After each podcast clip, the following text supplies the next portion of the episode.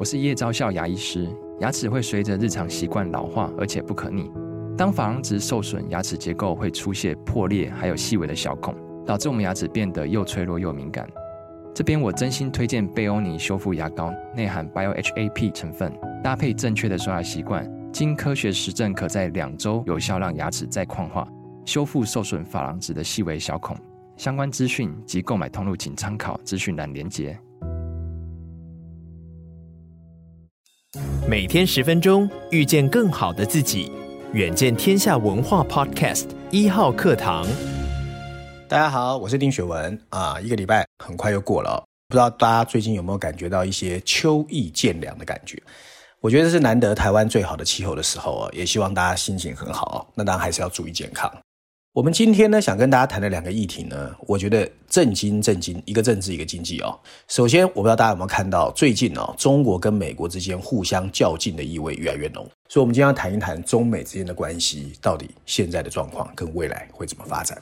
另外，第二个呢，我想跟大家谈一下，就是很多人很久没有谈的 inflation 通货膨胀，到底会不会升息？这个 Jackson Hole 开完之后，我们要怎么解读？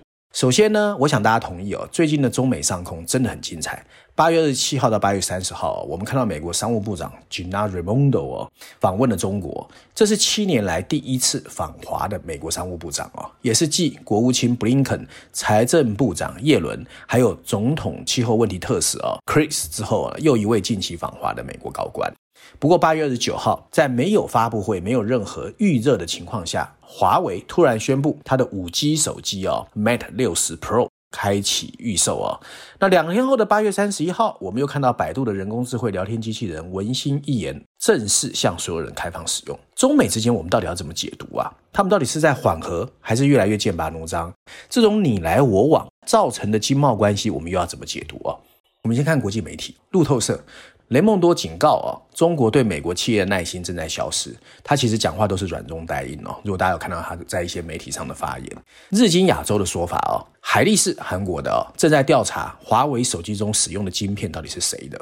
那外交杂志啊，因为这是政治议题嘛，经济联系能不能继续为中美关系提供动力哦？他提出了一个问号。这真的很有意思哦。美中近期哦，我觉得就是一来一往，一兴一衰，一起一落，所有的动作呢都超出预期。有一些意外，但其实也其来有自哦。先看经济哦，美国联准会到现在为止已经升息二十一码哦，大概五百二十五个基准点。但美国经济诶奇怪哦，表现很好哦，经济衰退好像没有人在谈了哦，甚至很多人认为是软着陆。相反的，诶中国经济最近几个月从房地产到所谓的内需进出口，诶都不好，大家开始担心中国的高成长时代是不是结束了，甚至会不会拖累全球的经济哦。那更精彩的是啊，美国商务部长啊雷蒙多八月底也有到北京，这是三个月来访问中国的第四个啊高级官员。看起来美国好像开始想要放软啊，缓和双方剑拔弩张的这个气氛啊。在雷蒙多访华之前啊。美国甚至取消了对二十七家中国实体企业的制裁哦，这个动作很多人都认为，哎，华盛顿在向中国释出善意哦。当然了，在这个访问的过程里面，他的嘴巴还是很硬哦，对中国的批评也不客气。不过比较值得关注和很有意思的是啊，不知道是故意的哦，还是巧合哦，在他访华期间，八月二十九号，华为哇无预警突然宣布他的五 G 手机开卖哦，而且导入了很多 AI 人工智慧的功能哦，而且开卖之后一下子就售完了哦。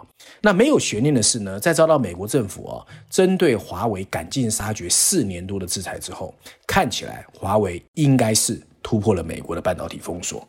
那这个事情呢，让很多人就联想到哦，在二零一一年的时候，有一个场景非常像哦，很多人可能已经忘了。二零一一年的一月十一号，一一一一一哦，当时的美国国防部长盖茨哦，也去访问中国。那就在他跟中国国家主席胡锦涛见面的时候，哎，突然中国在成都试飞了中国第一架隐形的啊第五代战斗机歼二十。那这个动作呢，盖茨后来在他的回忆录说啊，我超级丢脸的，我觉得中国是故意的。所以我为什么举这个例子？中国好像啊，蛮喜欢用这样的方式来应对美国。那作为全球最强的两个国家，他们的博弈跟交锋啊，我们其实已经看了好多年了，从川普时代到现在哦，看起来双方的心态跟作风哦，其实就是南辕北辙哦。美国很简单，每次都在 show off 哦，尽显霸气，可是看起来底气又不大够哦。那中国呢，一向是我都不讲。我就突然来给你一个完全抓不到的一个动作，那双方到底在干什么？所以我常常觉得哦，真的很像一个在玩桥牌哦，就是我有个规则，我希望你照我的规则做，哎，我在玩桥牌。美国人，哎，可是中国好像在玩围棋哦。我一直讲，哎，你怎么出手，我再决定怎么来对付你哦。所以这个情况啊，你来我往啊，其实真的是诡谲难测。那站在全球经济发展的角度来说呢，拜登政府已经在大国博弈和经济利益上其实有蛮大的 progress 啊，其实收获蛮多的啊。很多西方国家呢跟中国之间，哎，慢慢也在孤立中国，所以呢，中国现在看起来在跟南方国家抱团取暖。那美国统合西方国家对中国威胁和去风险的政治共识，看起来也慢慢慢成型哦。那这种东升西降，可能就是一个历史大趋势哦。在短期经济状况下呢，已经让位给美升中降。那疫情过后的上半场，我们看见美国非常活跃哦，频频出拳取得优势。不过，我觉得下半场才刚开始哦，中国看起来不会坐以待毙，所以更精彩的第三回合要先看第二回合最后的状况。不过，我感觉吧，在当今这个极度交错融合的世界里面啊，我们要认为中国经济会崩溃，而美国能够继续繁荣，也是天方夜谭哦。因为现在的中国不是以前的日本，也不是以前的苏联哦。然后考虑中国的市场规模，就认为欧洲一定会一直支持美国，也是天方夜谭。因为欧洲人啊，其实也非常现实哦。那双方再度握手言和有没有可能呢？就是互相要重新建立信任哦。否则在现在这个超互联网、数位化、深层次、双用途、半导体驱动的世界，不一样的态度哦，要拉回曾经的信任真的很难哦。我记得雷根政府时期有个美国财政部长哦，他也当过国务卿哦，叫苏兹。我看过他的传记哦，他里面有写过一句话，他说：“有信任才能通行无阻。”他认为一个房间里面必须有信任，好事才会发生，否则的话不会有好事。就算有好事，也都是一些细节哦。确实，九月九号哦，上个礼拜我们看到 G 团体哦，在峰会上面，印度的莫迪说的最好哦，他说后疫情时代，这个世界出现了重大的信任危机，而乌俄战争加剧了这个状况。印度呢，它作为 G 团体的轮值国，它也呼吁全世界要把信任啊的赤字转化为互信和信心。我是这样感觉啊，现在的世界，说实话，就像一个家庭里面的爸妈哦，在冷战。我说是中国跟美国，其实所有的其他国家都是看人脸色的无辜小孩。难怪，即使参加 G20 峰会的联合国秘书长古特瑞斯哦，也在印度新德里公开警告：如果我们是一个全球大家庭，那我们现在更像一个功能已经失衡的一个小家庭。啊，这个事情其实是全世界最大的悬念啊，我们只能祈祷哦。今天谈第一个议题，我说了通货膨胀。八月二十五号，美国联准会主席鲍尔在美国怀俄明州的 Jackson Hole 啊，召开了一个全球央行的年会哦。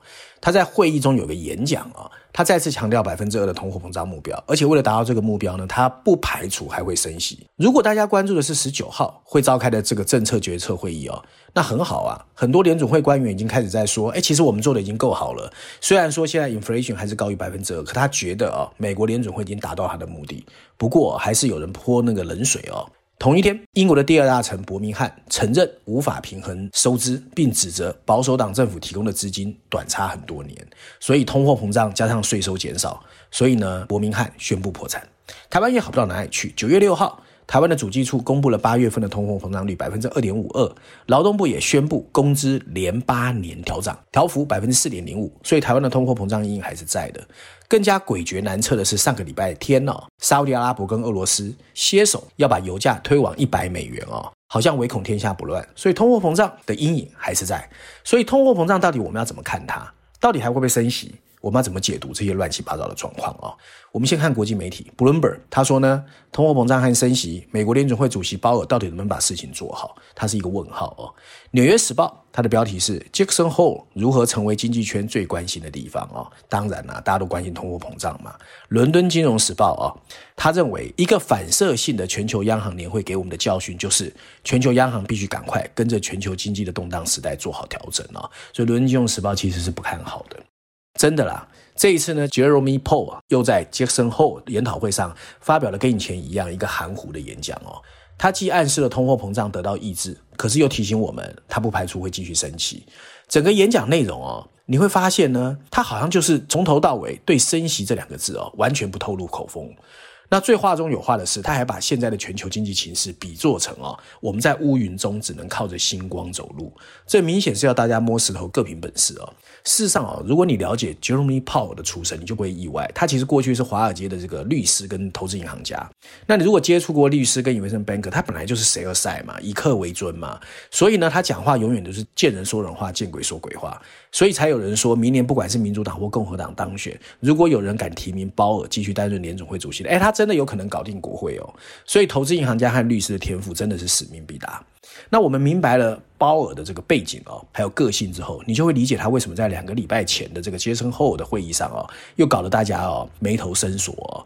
那一年前这个会议上，当时全世界很有共识的，反正就是一定要升息，因为通货膨胀来到四十年的新高。可到了今年哦，讲真的啦，你如果仔细去看这一次会议的结论，就是，所有人都在提醒我们啊，全球经济越来越扑朔迷离哦，你真的要很担心哦，你要小心哦，不容易哦。大家想一想，像不像华尔街那些投资银行家和律师？很像。他不重复跟你讲情况很糟糕，他以后怎么跟你收钱呢？那言归正传哦，现在的世界其实真的是非常的复杂哦。如果你学过经济学原理，老师一定会叫你去画供需曲线哦。那以前的这个央行的政策官员哦，其实很多都是传统经济学训练出身的，所以他们其实都用供需关系哦去看全世界的经济可能的走向，再用货币政策或者是建议财政政策来处理。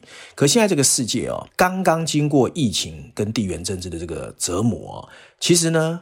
以前全球化供应是非常的稳定的，现在供应变成最不稳定的哦。那你供应又很难抓，因为很多这个央行的决策官员其实对产业不是太了解，而供应链的变化哦，其实你要先看懂产业哦。所以去年开始的升息动作又刚好在今年第三季会开始有递延效应，所以在这个时候全球的央行越来越紧张，其实也是 make sense 的啦。可是我觉得现阶段哦。传统的经济模型确实很难抓到现在的全球经济变化，这个我们必须要承认哦。那你如果只是用历史变化的传统模型，想要去拟定货币政策或财政政策，真的很难，而且很吃力哦。所以欧盟哦，欧洲央行的主席拉加迪哦，甚至引用了丹麦哲学家的话说：“生命你可以回头看，可生活必须向前走。”这讲得很好哦。其次呢，全球央行行长也要学会哦，去看产业啦。曾经的全球化时代呢，你不大需要看供应，因为供应链跟产业非常稳定哦。那反正就是区域分化嘛，区域分化打破了所有的东西。所以你看，从俄乌战争、能源粮食的变动，还有通货膨胀，还有所谓地缘政治，所以供应链变成非常的 fragile 啊，就是上下波动非常大哦。所以你闭门造车靠经济模型真的不 make sense。所以怪不得台积电要找正经博士嘛。我觉得全球央行也要开始对产业哦想办法去做更多。多了解，甚至收集数据哦。即使这样哦，用拉加迪的话来说，想要通过利率来控制通货膨胀也不容易啊。现在这个世界呢，全球经济正在不停的换挡跟刹车。我觉得讲的真的很好。今年杰森霍尔的会议的最大共识就是，当前形态的货币政策效果正在递减，全球央行需要对货币工具怎么运作做反思。如果产业不进行结构性改革，很多国家会碰到很大的压力哦。其实台湾也是这样哦。那如果政府不赶快针对这个新世界谋定而后动，就不应该告诉大家通货膨胀不见了，甚至说不升息了，因为那就是在骗人哦。这一期的经济学也是有两个封面故事哦。其实两个封面故事我觉得都不错哦。一个写的是全世界财富管理哦，亚太版本。可是我今天要跟大家推荐的是全球版本，谈一个我们可能很多人已经发现但是没注意的中东的海湾地区哦。在过去几年。石油价格又往上涨嘛，那化石让他们赚了很多钱，所以现在又开始在全世界耀武扬威哦。那在封面设计上呢，经济学让我们在金碧辉煌的摩天大楼海湾边的摩天大楼看见了一个象征风险的黑色的鲨鱼旗哦，上面有两排白色的字体，大字写的是新的中东地区，补充的文字写的是希望跟风险哦，所以有希望就有风险嘛。那文章里面大概告诉我们啊，古希腊的哲学家希罗多德曾经说过一句话：“太阳底下从来没有新鲜事。”真的啦，疫情过后，什么事情都见怪不怪了。台湾有一句谚语哦，叫“低摩补一补一就告”哦，什么意思哦？疫情刚发生的时候啊，因为政治不稳嘛，所以绿色转型和这个化石燃料下挫。那个时候，中东跟海湾地区很惨的。谁想得到，俄乌战争爆发、新冠疫情、通货膨胀三个因素影响，化石燃料大涨，一下就把这些海湾地区一个个养得肥肥的。所以，是不是低摩补一补就告？除此之外哦，我们看见上个月的金砖集团扩容哦。里面其实包含了沙乌地阿拉伯还有阿拉伯联合大公国，这两个都是中东地区的哦。所以其实南方世界或者是海湾地区正在越来越有话语权哦，甚至参与不结盟运动哦。沙乌地阿拉伯甚至主动提出要参与俄罗斯和乌克兰的调解哦，而阿拉伯联合大公国正在筹备今年的 COP 28哦，两个都在政治上非常活跃哦。更让人意外的是，中东政局哎看起来在平静。你比如说，伊朗跟沙特阿拉伯四十年的不和也得到缓解，卡达也修复了跟邻国之间不睦的关系，美国甚至在敦促沙特阿拉伯加入哦亚伯拉罕协议。也许以色列跟其他四个国家的剑拔弩张也会画下休止符，所以再过来阿拉伯、中东或海湾地区，我们真的不能小看哦，他们可能在下面五到十年会扮演一个非常重要的角色。那大家如果对这个议题有兴趣啊，也可以看一看这一期《经济学》的全球版本的封面故事。那上面呢，就是今天啊，在这个慢慢秋高气爽的时候，我跟大家分享过去一个礼拜重要的财经新闻，希望大家喜欢。我们下个礼拜见，拜拜。